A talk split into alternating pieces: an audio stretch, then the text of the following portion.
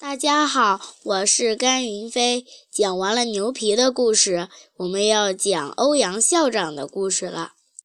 淘气包马小跳系列，开甲壳虫车的女校长，戴珍珠项链的女人。这一天是这个暑假最后一个返校日。昨天晚上，马小跳很早就上床了，他翻来覆去睡不着。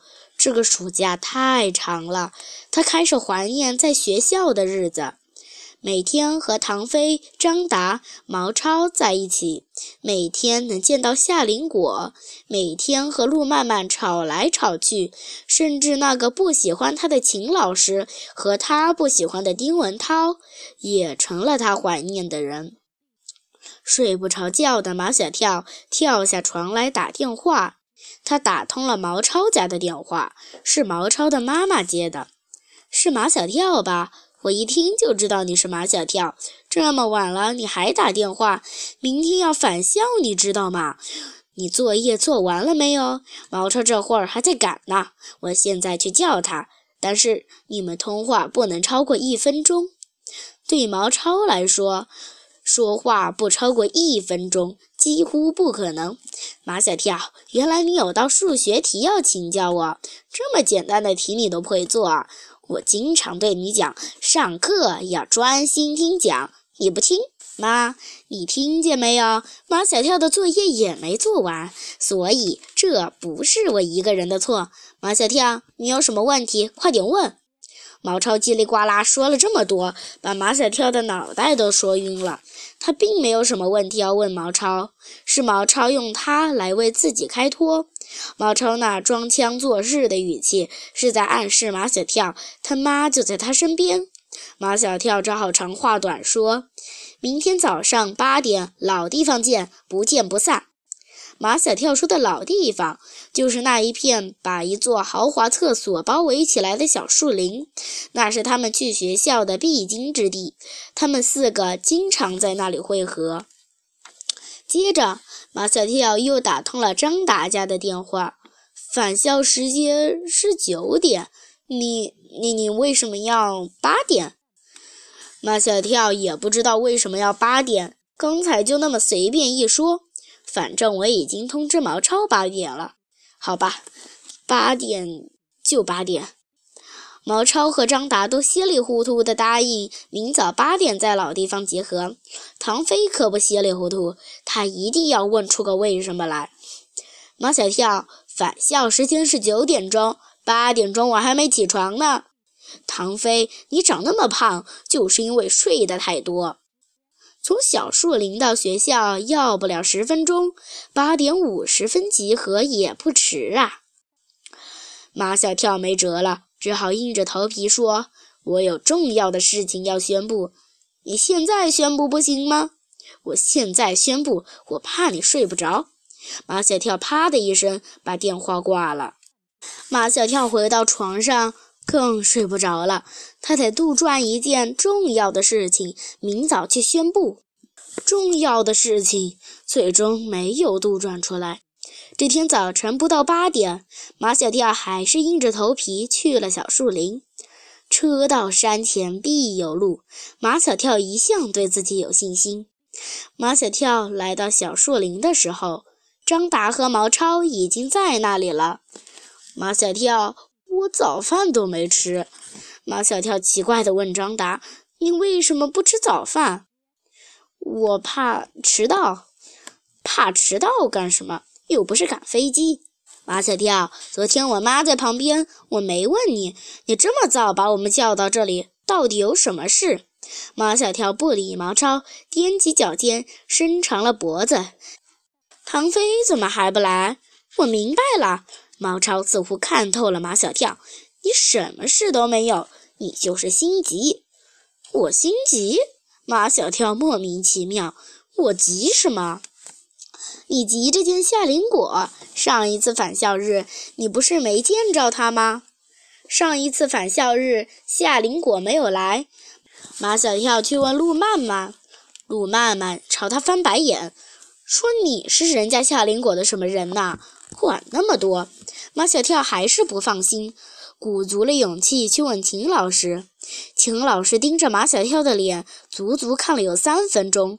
对马小跳来说，这三分钟长的好像有三年。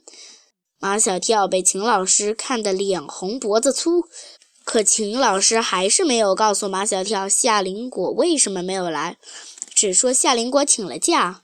马小跳还想问夏林果是不是生病了。可一看秦老师那沉下来的脸和垮下来的嘴角，吓得马小跳把想问的话又咽了回去。其实马小跳从昨天就开始担心，担心今天返校又见不着夏林果。他是被毛超说中了，所以他有些恼羞成怒。毛超，你……马小跳朝毛超扑去，张达插身在他俩中间，然后把他俩分开。在四个人当中，一般都是马小跳、毛超、唐飞三个人之间打来打去。他们从来不和张达打，因为他们有自知之明，知道自己不是张达的对手。而张达也绝不和他们打，他是练跆拳道的，他怕他一出手就要打死人，所以他成了他们三个人当中专门劝架的。只要他们一打，张达就会把他们拉开。所以只要张达在。他们都要做出生猛的样子，拼命的样子，因为他们知道张达一定会把他们给拉开。这时候，唐飞满头大汗地跑来了。马小跳，你什么重要的事？快宣布！毛超扑过来搂住马小跳。马小跳，原来你有重要的事情要宣布，你怎么不早说？自从马小跳发现了巨人的城堡，自从马小跳参加了超级市长的选拔，自从马小跳当了跳跳电视台的台长，如果马小跳说有重要的事情，那么这个事情一定是重要的，不容忽视的。三个人都盯着马小跳，等着他宣布重要的事情。马小跳眨巴着眼睛，他多么希望这时候有一些惊天动地的事情发生，比如说外星人从天而降，比如说恐龙复活，从地铁出口跑出来，比如说这座城市眨眼间成了海底世界，马路上的汽车都变成了鱼。马小跳眨巴的眼睛不眨了。他看见一辆红色的甲壳虫车缓缓地驶过来，停在路边。这种甲壳虫车十分少见，在来来往往的汽车中显得格外扎眼。马小跳想，这辆甲壳虫车一定能抢去唐飞他们在他身上的注意力。唐飞，你看那是什么车？唐飞是个车迷，几乎没有他不知道的车型。所以他最喜欢别人向他请教有关车的问题。唐飞拿腔拿调地说：“你们看这车像什么？它就是什么车。”马小跳说：“像甲壳虫。”相当的正确，这种车就叫甲壳虫车。唐飞滔滔不绝：“甲壳虫车是德国大众的第一款车型，是汽车发展史上最最成功的车型，是经典和流行的象征。”唐飞一边说，一边向那红色的甲壳虫车走去。马小跳、毛超和张达紧跟在后。甲壳虫车在颤抖。唐飞凑近车窗看了一眼，回头对马小跳他们说：“这车开不走了。”果然，颤抖的甲壳虫车安静下来。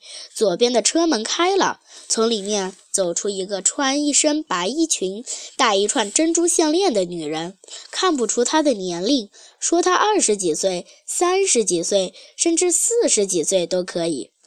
几乎就在马小跳看见这个女人的第一眼，便对她产生了好感。人是分类型的。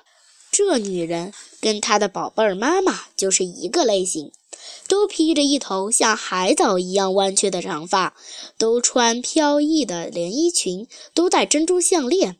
马小跳还注意到，她脖子上的珍珠项链跟宝贝儿妈妈的珍珠项链一模一样，每一粒都如樱桃般大小，每一粒都闪耀着洁白的光芒。谢谢大家。